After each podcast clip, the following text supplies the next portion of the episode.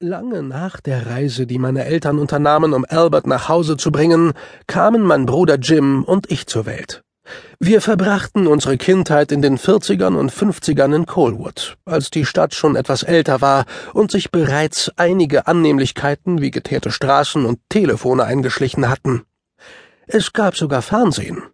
Und ohne Fernsehen hätte ich vielleicht nie von Albert erfahren denn als ich zum ersten Mal von ihm hörte, lag ich auf dem Wohnzimmerteppich und schaute mir eine Wiederholung der Walt Disney-Serie über Davy Crockett an.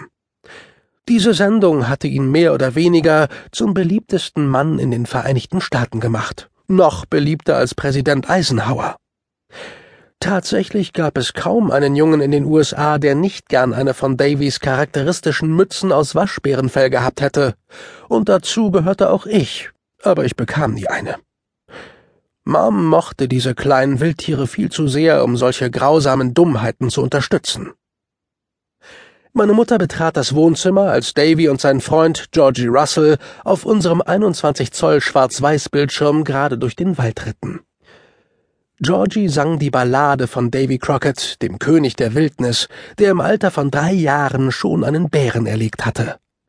Es war eine eingängige Melodie, und wie Millionen andere Kinder im ganzen Land kannte ich jedes Wort auswendig. Nachdem meine Mutter eine Weile schweigend zugesehen hatte, sagte sie Das war ein Bekannter von mir. Der hat mir damals Albert geschenkt. Dann drehte sie sich um und ging zurück in die Küche. Ich war so auf Davy und Georgie konzentriert, dass es einen Moment dauerte, bis mein jugendlicher Verstand die Bemerkung meiner Mutter erfassen konnte. Bei der nächsten Werbepause stand ich auf und ging zu ihr in die Küche. Äh, Mom, hast du vorhin gerade gesagt, du kennst wen aus der Davy Crockett Show? Hm, den Mann, der das Lied gesungen hat, sagte sie und klatschte einen Löffel Fett in die Bratpfanne.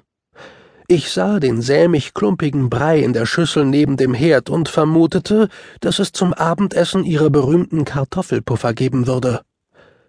Ach, du meinst Georgie Russell? fragte ich. Nein, Buddy Epson. Wer ist Buddy Epson? Der Mann, der eben im Fernsehen gesungen hat.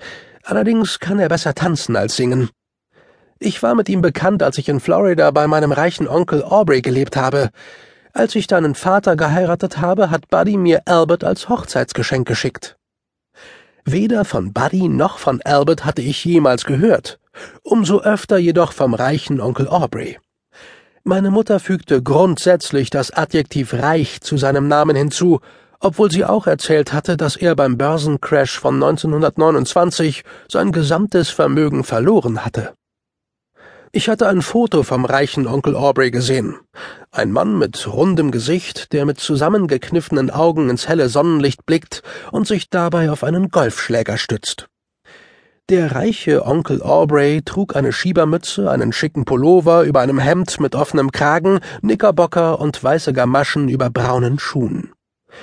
Hinter ihm konnte ich einen winzigen Aluminiumwohnwagen sehen, der sein Zuhause war, und ich hatte den Verdacht, dass der reiche Onkel Aubrey gar nicht so viel Geld brauchte, um reich zu sein.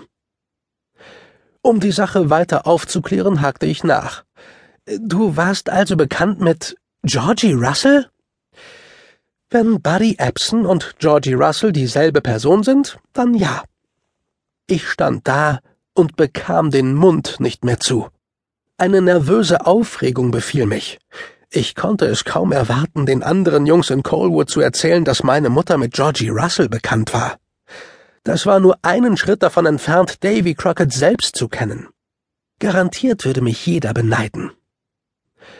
Albert war ein paar Jahre bei uns, fuhr meine Mutter fort, als wir noch in dem anderen Haus gewohnt haben, die Straße runter vor der Haltestelle, bevor ihr zur Welt gekommen seid, dein Bruder und du.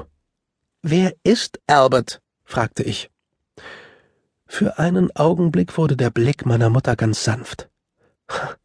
Habe ich dir nie von Albert erzählt? Nein, sagte ich, während ich hörte, wie die Werbung endete und das Geräusch von Steinschlossgewehren wieder aus dem Fernsehgerät dröhnte. Davy Crockett legte wieder los, und ich horchte mit einem Ohr Richtung Wohnzimmer. Sie merkte, wie der Fernseher mich ablenkte, also deutete sie mir mit einer ungeduldigen Handbewegung, ins Wohnzimmer zu gehen.